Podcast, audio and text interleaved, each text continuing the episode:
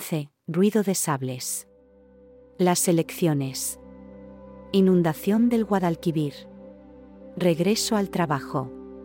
La falange. El ruido de sables aumentó durante los primeros meses del 36. Las derechas se apropiaron del desorden como arma arrojadiza y predicaron el catastrofismo y la amenaza soviética. La hipocresía se escondía bajo los hábitos negros y las estolas salpicadas de cruces, que apoyaban con oraciones y dinero al partido que les asegurase sus privilegios ancestrales. El fascismo italiano sobrevolaba España como un ave de rapiña, esperando despedazar nuestra frágil democracia. Aquel ruido creció y creció a través de rumores, conversaciones, prensa, órdenes cursadas o desmentidas desde las guarniciones militares, anuladas en el último momento o desbaratadas por la acción gubernamental, no siempre efectiva. Se sembraba la semilla para luego recogerla en forma de golpe de fuerza, como le llamaban. El zumbido de la violencia, a veces solo de palabras y gestos, nos acompañó, entremezclado con la lluvia, el domingo 16 de febrero, el día en el que mi padre, Juan Luis y yo fuimos a votar. Lo hacíamos en el sector de San Vicente, en el amplio vestíbulo de la Escuela de Primaria San Antonio de Padua, anexa a la Iglesia del Buen Fin. Mi hermano Alberto y Justa lo harían en el de Feria. Martín, que aún dormía, se quedó con mi madre por nuestro temor a los disturbios. Eusebio se había marchado a las cinco de la mañana, el cuerpo de guardias de asalto y el de la de la Guardia Civil intentarían prevenirlos. Sobre las nueve, nos dispusimos a salir, bien equipados para no mojarnos. Las nubes, de color gris oscuro, campaban apelmazadas a sus anchas sin que el sol las penetrase. Antes de bajar, mi madre nos recordó. Protegeos bien que luego vienen los resfriados. ¿Lleváis las cédulas personales? Estamos a dos pasos, Julia. Y, sí, las hemos cogido, respondió Flores no podríamos votar. Tienen que verificar nuestros números de identificación en las listas, que serán interminables. Habrá nombres de personas fallecidas desde los últimos cinco años. Os espero para almorzar, solicitó ella. Me voy a poner a preparar el cascote. Yo no estaré, respondió Juan Luis. He quedado con Victoria. Tráela, que hay para todos. Aún no la conocemos. Lo intentaré. Cuando llegamos al colegio, seguía lloviendo. La larguísima cola ocupaba media calle. El miedo, engendrado en la agresiva campaña electoral, se agazapaba en aquel hervidero de paraguas, impermeables y botas de aguas. Presentíamos lo que sucedería si las izquierdas ganaban. Antes de entrar en el recinto, un guardia de asalto cacheó a Juan Luis con el visible rechazo de mi hermano. Una vez dentro, empapados, procuramos secarnos la cara y las manos con unos pañuelos. Había una señora limpiando el suelo, que estaba casi tan encharcado como las calles. No pasen por aquí, pedía. Y tengan cuidado que las lozas resbalan. Allí nos encontramos con Cecilio Evaristo y con Ramón, el taxista, y su esposa Magdalena, que se aproximaban a una de las tres mesas electorales. Les mandamos un saludo. Al recoger mi papeleta, uno de los comisarios políticos de Comunión Tradicionalista, un hombre joven, bien trajeado, se acercó y me señaló con el lápiz a quien tenía que votar, que obviamente era su candidato. Señor, objeté, ya tengo edad suficiente para saber lo que hago y Calvo Sotelo lo va a tener difícil si quiere lograr sus fines de ganar este sufragio envenenado, como lo llamaba ayer mismo, y crear un Estado autoritario. Su mirada, de odio, advertía de lo que eran capaces. Con las listas abiertas es fácil confundirse, indicó mi padre para que no llegase la sangre al río. Cuando estábamos a punto de depositar las papeletas en las urnas, oímos una voz que nos resultó familiar le gritaba a nuestro vecino pintor y a su acompañante. No quiero hablar con invertidos. Si ya han votado, salgan. Nos estremecimos. Era Manolín, que vestía el uniforme azul mahón de la falange y portaba un brazalete en el brazo con las siglas FE. Flores se acercó a él, escandalizado, más que por representar aquella formación fascista, por la forma de tratar a nuestros amigos. Esos no son modales para dirigirse a quienes te han visto crecer, le reprendió. Solo lo hemos saludado, se justificó Evaristo. Las personas así deben estar internadas en algún sanatorio o encarceladas. Exclamó mi hermano airado. Y usted no es nadie para hablarme así. Soy tu padre. Seguro que usted y los que le acompañan darán su voto a esos traidores de la patria. Pero, pase lo que pase, la bandera de España con la cruz de hierro ondeará en lugar de la hoz y el martillo. ¿De qué hablas, Manolín? Has cambiado mucho. No sé quién te habrá metido tanto veneno en el cuerpo. Lo que no tiene es vergüenza. Increpó Juan Luis. Es un indecente. Llamar así a estas bellas personas. Intervino Magdalena. ¿Qué te han hecho? En unos segundos se armó un gran alboroto, porque el interventor de la CEDA salió en defensa de mi hermano, y Ramón se enfrentó a él. Ustedes representan lo más rancio de España. No venga a dar lecciones. La tensión se colgaba de las paredes como una planta agarradera. Quizás el presidente de las mesas llamara a algún guardia civil de la puerta, porque enseguida acudió uno de ellos. Todo el mundo a callar. Demandó. No permitiremos que haya ningún desorden ni que se ofenda a un comisario. Mi hermano mayor volvió la cabeza despectivamente como si no nos conociera. Tras votar, salimos tristes y desalentados. Nuestros vecinos nos esperaban. Están consiguiendo que nos enfrentemos unos a otros, reflexionó dolido mi padre, y que se fomente un ambiente de inestabilidad para abrirles las verjas de los cuarteles a esas fieras rabiosas. Parece que no merecemos vivir, se lamentó Cecilio. Somos enfermos incurables o delincuentes. De eso nada, intenté tranquilizarlos. Sea del sexo que sea, cualquier persona tiene derecho a amar a un hombre o a una mujer sin sentir miedo ni inhibición. Son ellos los enfermos de odio a lo distinto. Y, en esto, la Iglesia, materialista e interesada, tiene mucha culpa. Pero, ¿qué nos pasará tras las elecciones si esta gente se sale con las suyas? Se preguntó Evaristo. No lo lograrán, les aseguró mi padre. Juan Luis, cabizbajo, con el capuchón del impermeable que le ocultaba la cara, se despidió para ir a encontrarse con su novia, mientras nosotros volvíamos a casa. Acababa de escampar. Una vez allí, le referimos a mi madre lo sucedido, pero solo afirmó acongojada. He perdido a un hijo. Y siento mucho esa terrible afrenta a seres tan queridos. Fue como un ruego para que no ahondáramos en la herida. Mientras la ayudaba a terminar de cocinar, mi padre se puso a juguetear con Martín, que ya daba sus primeros pasos, yendo de una silla a otra o al aparador y tirando al suelo los adornos que hallaba a su alcance. El agua seguía cayendo, resbalaba furiosa desde los tejados al patio. Tras almorzar me quedé con ellos, como era mi costumbre cuando no estaba mi marido. Juan Luis apareció ya cerrada la tarde y dijo alarmado. Las aguas del Guadalquivir no paran de crecer, por eso no hemos venido. Pronto de llover, deseó mi madre. Eusebio llegó sobre las once de la noche. Venía satisfecho. Al menos en Sevilla y su provincia, no ha habido ningún incidente que alterase el desarrollo de los comicios. Al cierre de los colegios electorales, todos los comisarios, sin distinción de partidos, los han elogiado. No cabe duda de que las elecciones han sido limpias, afirmé, pese a quien le pese. Se sabrán pronto los resultados provisionales, consideró Flores.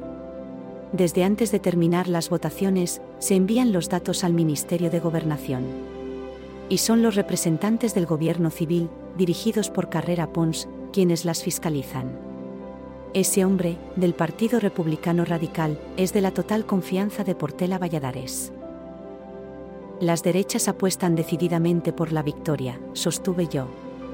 Confían en Gil Robles para que derribe la República desde dentro, como ha estado haciendo. Es un personaje polémico y ambiguo que juega con ideas fastitoides como todos ellos, agregó Juan Luis. Es hora de irse a la cama, dijo mi marido, tomando en brazos al niño, que dormía en el sofá. Bajamos las escaleras cobijados bajo un paraguas. No hacía frío, pero la humedad se adhería a la garganta como el café amargo. Al día siguiente, lunes, no hubo prensa, y Raimundo, soldador de astilleros españoles, junto con Faustino, trabajador portuario, fueron a ver a mi padre ya oscurecido. Se daban cuenta de que él, por ser de izquierda republicana, estaba bien informado. En muchos casos, su fuente, no desvelada, no era otra que Jerónimo Molina, archivero jefe de las Cortes, con quien acababa de hablar por teléfono. Se había pasado la noche de guardia como otros funcionarios. Todo va bien, les calmó. Antes del amanecer ya se preveía con claridad la victoria por mayoría absoluta del Frente Popular, aunque Portela había redactado una declaración de estado de guerra. Temía la violencia en las calles y la toma por asalto de los ayuntamientos, cuyos ediles estaban suspendidos desde octubre del 34. ¿Tan mal preveía que iría la cosa? Se extrañó Faustino. Es un hombre aprensivo, a quien habían hostigado con la idea de una amenaza roja pero al difundirse esta mañana en Madrid los datos, un gran gentío marchó al Palacio Nacional, donde se encontraba Alcalá Zamora, sin embargo, no demandaban ningún régimen comunista, sino la inmediata transferencia de poderes. Otras personas iban a las cárceles para exigir la libertad de los detenidos en el 34, aunque sin ni siquiera esperar a la aprobación de la amnistía. Los socialistas a su vez reclamaban la reapertura de las casas del pueblo. Pero ha habido altercados quiso saber Raimundo. No ha sido para tanto, le respondió. Los dirigentes obreros no se han cansado de pedir tranquilidad y la vuelta al trabajo, aunque había falangistas y monárquicos a la expectativa para formar disturbios. Según Eusebio, en Sevilla no se ha dado ninguna alteración grave del orden público, aclaré. Le hubiesen avisado. Creo que a esos alborotadores no les gusta la lluvia. Por fortuna, Portela, a pesar de la infausta presión de Gil Robles y del general Francisco Franco, que se oponen a la entrega del poder a los vencedores, anuló la infame declaración del estado de guerra, recalcó Flores. El control del orden público hubiese quedado en manos de los militares si se hubiera dado un golpe de Estado. Exclamó Raimundo. Ese general le prometió que contaría con el respaldo del ejército y que incluso podría llamar a las unidades de élite del Protectorado Español de Marruecos, continuó explicando mi padre, pero no lo convenció. Ya Franco había sondeado a otros generales sin éxito por la división del ejército, aunque lo negó todo. Es un africanista taimado y escurridizo. Sí, no es de fiar y volverá a intentarlo. Deberían haberlo detenido, replicó Faustino. Durante la madrugada del 17 y al mediodía del 18 descargó una verdadera tromba de agua. Los sumideros del patio no daban abasto y los vecinos, todos a una, tuvimos que aplicarnos para achicarla con cubos, que echábamos en los lavaderos. Temíamos que se inundasen los bajos. A última hora de la tarde, lloviznando, mi padre se pasó a verme desde Capitanía. Traía un ejemplar del Socialista bajo el impermeable. Por fin han salido los periódicos, dijo. Mira estos titulares. La República, rescatada. El Frente Popular victorioso en toda España. Otra vez la República, amnistía, el Partido Radical, liquidado. Los fascistas, fuera de la circulación. Asturias y Cataluña, la unidad obrera. Pero, padre, hasta mañana 20 no salen los datos oficiales. Tanto los periódicos de izquierda como los de derecha dan al Frente Popular como vencedor indiscutible. La CEDA ha quedado en segundo lugar y la imagen de Gil Robles ha caído en picado. En el rotativo se tacha a los falangistas, que no han obtenido ningún diputado, de pistoleros y señoritos, y exige la ilegalización de Falange Española. No me extraña, afirmé. Al saberse la victoria del Frente Popular, Primo de Rivera ha dicho, Rusia ha ganado las elecciones. Los comunistas mandan en la calle. Su consigna es tensión y beligerancia para que se dé el golpe de fuerza que esperan. Hasta están atrayendo a adolescentes. Se sienten apoyados por la Italia fascista de Mussolini. No sé qué será de Manolín, si se lleva a cabo, observé. Durante esa noche eran tantas las alarmantes noticias en la radio sobre el temporal y los fuertes aguaceros, que casi pasó desapercibida la dimisión de Portela y la transmisión de poderes, antes del tiempo previsto, al contrariado Manuel Azaña, de manos de Alcalá Zamora. Tampoco se prestó atención al discurso del nuevo presidente radiado el día 20, en el que apelaba a la necesidad de mantener el orden público, la concordia, la justicia y la paz. La prioridad de los sevillanos era la enorme crecida del río y el salvamento de las familias bloqueadas por las aguas, a quienes se ayudaba a sacar sus enseres por medio de caballos. Aunque en Madrid, que también llovía con fuerza, no les resultaría inadvertido, a algunos generales antirepublicanos, la disposición de traslado de destino cursada por Azaña, nada más llegar al poder. Alejó a Gad a la comandancia militar de Baleares, a Franco a la de Canarias, que lo vio como una degradación y destierro, y, a Mola, al gobierno militar de Pamplona, el feudo de los requetés. No fue una decisión acertada. Juan Luis, que cada día cruzaba el puente, nos tenía al corriente de la crecida del río. El viernes de esa misma semana, nos dijo nada más entrar. A pesar de la tregua que nos ha dado el temporal, las aguas del Guadalquivir han empezado a cubrir el puente. Su color a lodo asusta. ¿Ha habido alguna desgracia? Preguntó mi madre. No se ha oído nada, pero la gente no se da cuenta del peligro y se detiene en el puente se recrea observando cómo la corriente arrastra en seres, animales muertos y árboles. La radio también habla de las huertas ribereñas de Puebla del Río y de Coria. Han sido arrasadas y no puedo contactar con mi hermana Puri. Seguro que está bien. No te preocupes, la sosegó. Ha habido otras riadas en Sevilla, consideré, y siempre pagamos los mismos. Victoria, continuó Juan Luis, me ha pedido que de momento no vaya a verla. No sé qué hacer. Ten cuidado, hijo. Mi padre se encontraba menos en casa, porque asistía con frecuencia a reuniones de su partido. Estaba muy pendiente de las decisiones del nuevo gobierno sobre la corporación. Y, en toda España, para mayor agitación de las fuerzas conservadoras, las elecciones municipales del 12 de abril se prorrogaron sin fecha los comités del Frente Popular encargaron para la gestión de las corporaciones locales prácticamente a los mismos ediles del 31. En Sevilla, se constituyó con 50 de ellos, la mayoría del Frente Popular. Horacio Hermoso Araujo, su gran amigo, fue elegido por unanimidad como alcalde el 26 de febrero. A él lo nombraron concejal sustituto.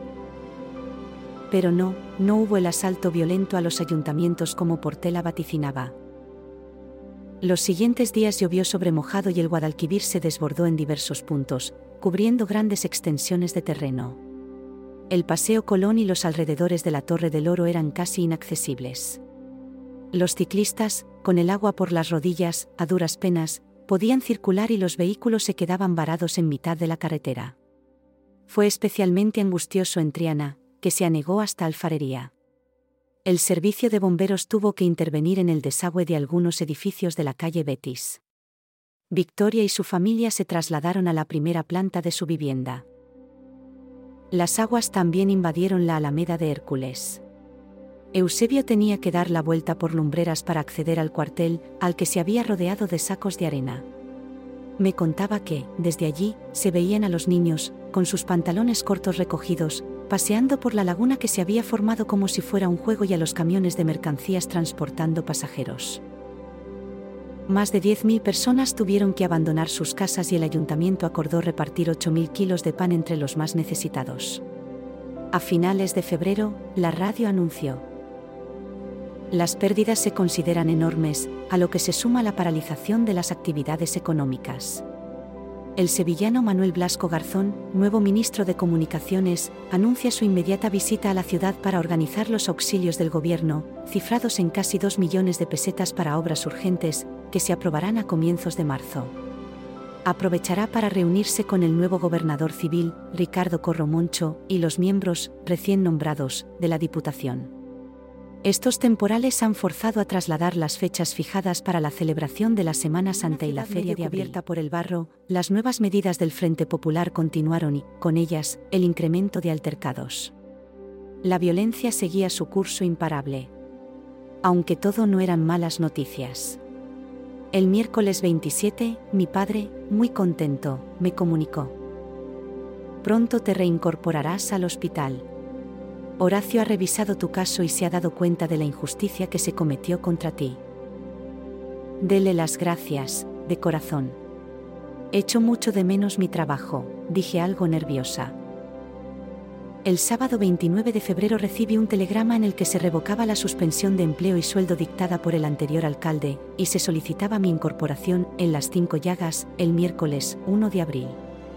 Ese día, como las comunicaciones estaban aún cortadas por la Alameda, tomé el tranvía que iba a la puerta Osario y, luego, el que me llevaba al hospital. Me gustaría haberme encontrado con Asunción. En aquel momento, los pasajeros parecían haberse olvidado ya de las inundaciones y comentaban, amedrentados, los graves incidentes ocurridos últimamente en Sevilla.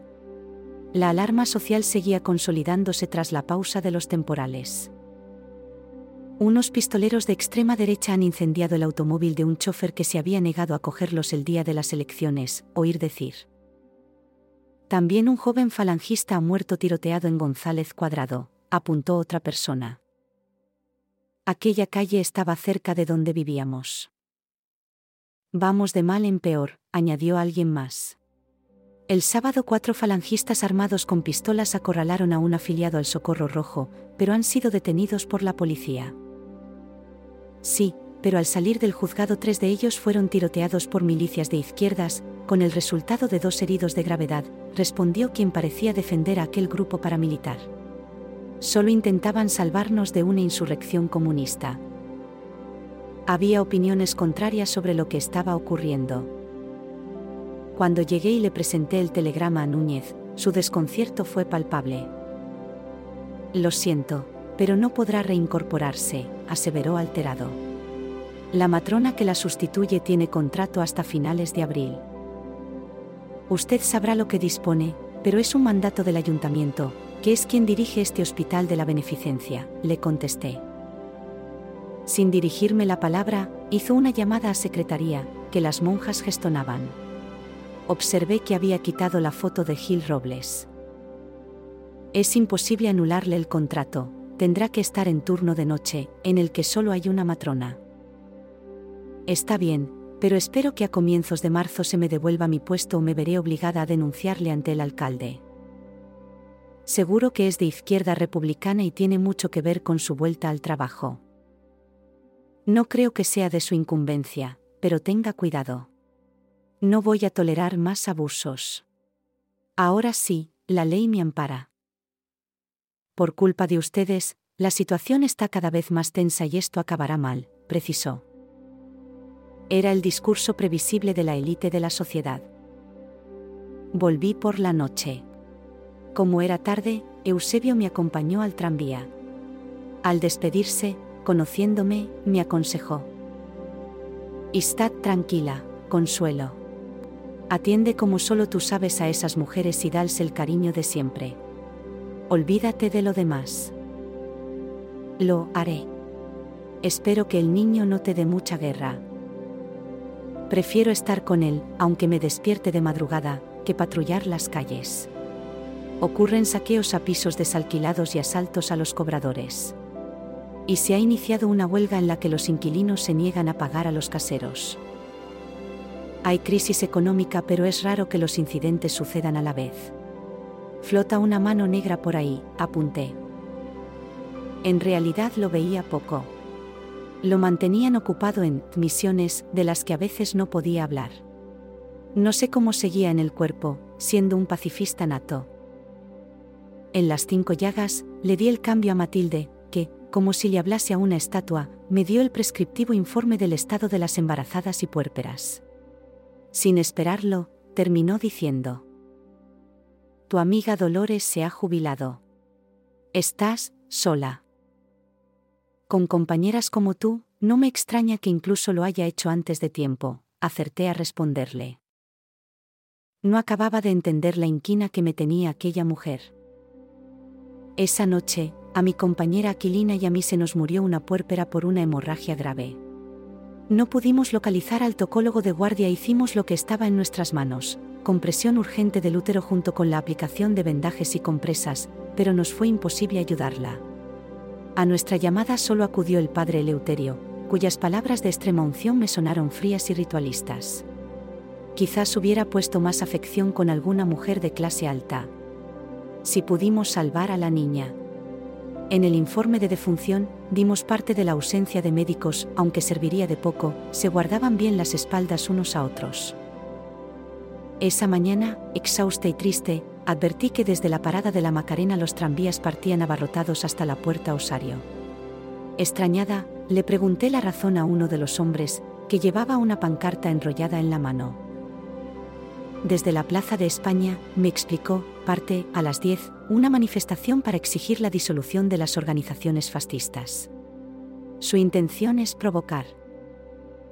Ojalá que no haya enfrentamientos.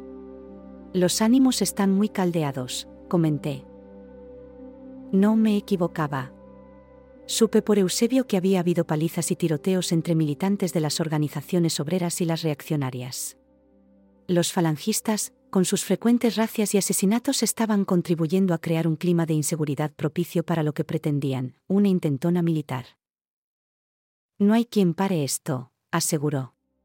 Cada día hay algún guardia de asalto herido o muerto, y para empeorar la situación, ha fallecido, víctima de un atentado, un joven carlista. De hecho, se está corriendo la voz de que a comienzos de marzo ha habido una reunión de generales entre los que estaba Franco y Mola, poco antes de ser destinados, a la vez que Fanjul y Varela. Gad ya se había marchado a su nuevo destino. Tuvo lugar en casa de alguien de la CEDA. Han planteado una vez más un golpe de Estado para restablecer el orden y supuestamente recuperar el prestigio internacional de España. Estoy segura de que la UME está implicada. De teniente para abajo la mayoría son monárquicos, aunque también hay jóvenes de la falange. Son víboras, recalqué. Sabemos que los militares han acordado una junta estable de generales residentes en Madrid bajo la dirección de Mola, al que llaman el director, y han nombrado al exiliado Sanjurjo, un conspirador declarado, como jefe nominal. Ese general viajó desde Estoril a la Alemania nazi para conseguir armas. En el cuerpo estamos indignados porque el gobierno no toma ninguna medida. En la prensa se suceden muchos desmentidos y quizás estén esperando a que cometan algún error o crean que la ola conspiratoria se fundirá con la arena como las demás, pero la sensación de alarma no deja de crecer y lo que cuentas es muy grave, aseveré. Lo es. Es obvio que no sabemos cuándo acometerían un alzamiento, pero no dudarán en hacerlo si el gobierno intenta disolver el ejército o incluso la Guardia Civil, por la que se sienten apoyados. O si se produce esa revolución bolchevique, que solo está en sus sucias mentes, expresé. Hasta hay militares montando grupos de protección en los cuarteles contra la propaganda marxista, continuó.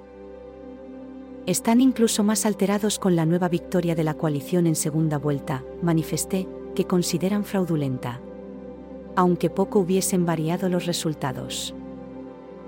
Avanzado el mes de marzo, y para la alegría de muchos de nosotros, la Dirección General de Seguridad decretó por fin la suspensión de actividades de la Falange y detuvo a sus dirigentes, entre los que estaba José Antonio Primo de Rivera, que, aunque se había quedado fuera de las Cortes, seguía conspirando.